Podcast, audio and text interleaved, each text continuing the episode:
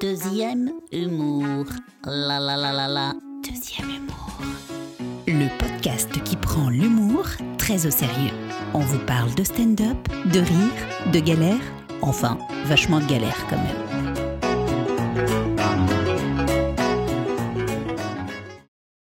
Épisode numéro 2. La fin des bisounours.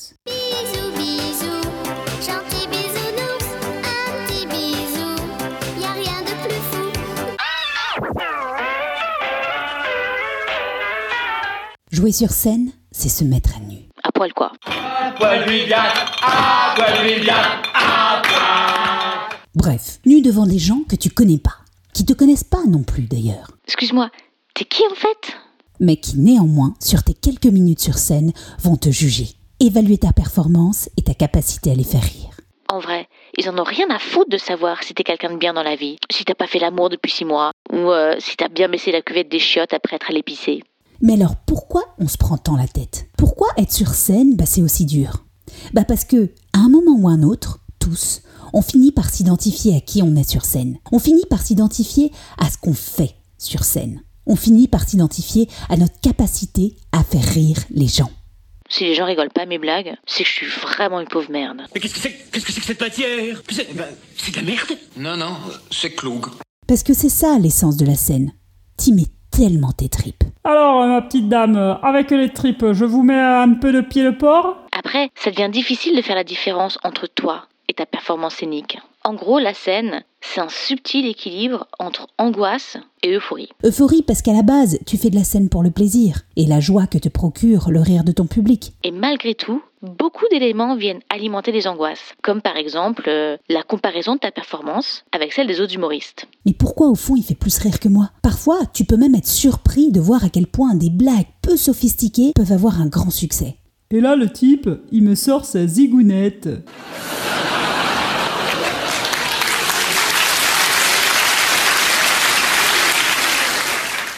Ce sentiment de comparaison, il est largement amplifié par les réseaux sociaux, qui te rappellent sans cesse les succès des autres humoristes, leurs meilleurs sketchs, leur actualité, leur nombre d'abonnés. Et puisque sur les réseaux, tu ne vois bien évidemment que la facette glorieuse des autres, eh ben ça fait que renforcer ton sentiment d'échec, générant perte d'estime de soi et angoisse.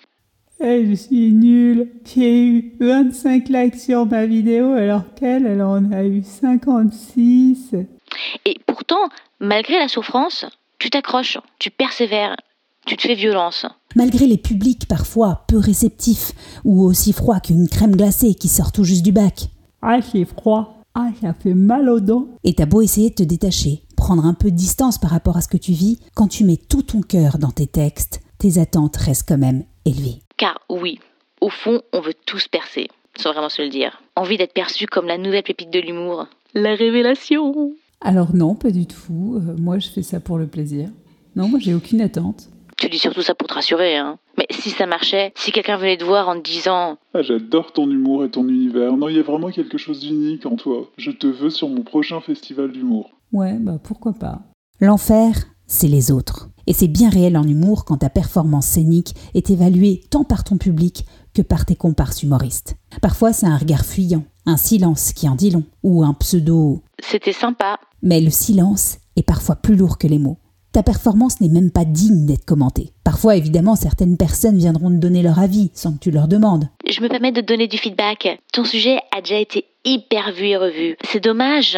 Et ces feedbacks, reçus sans consentement, qui font l'effet d'une claque, une claque qui marque, qui fait mal à ton petit ego.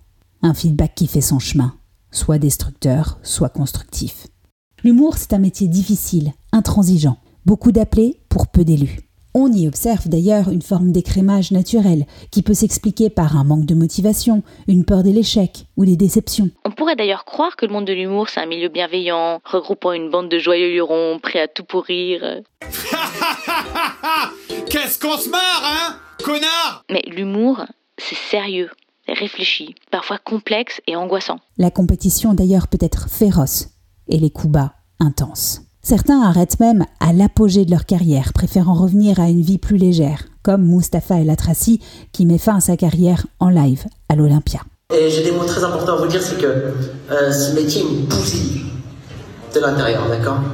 C'est un gros combat pour en arriver là, d'accord, de tous les jours. C'est pas un métier normal. Et euh, je l'ai fait de tout mon cœur, peut-être trop. Ce que je voulais vous dire, c'est que vos rires sont mes larmes. Et il est temps pour moi de rire un peu. Et je crois que c'est à votre tour de pleurer. Je vous dirais que vous allez me manquer, c'est tout.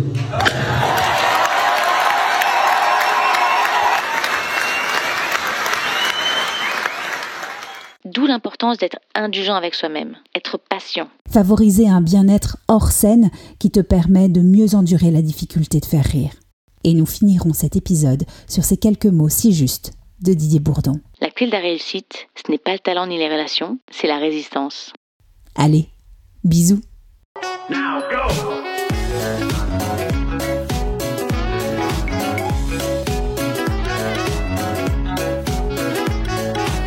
C'était Deuxième Humour.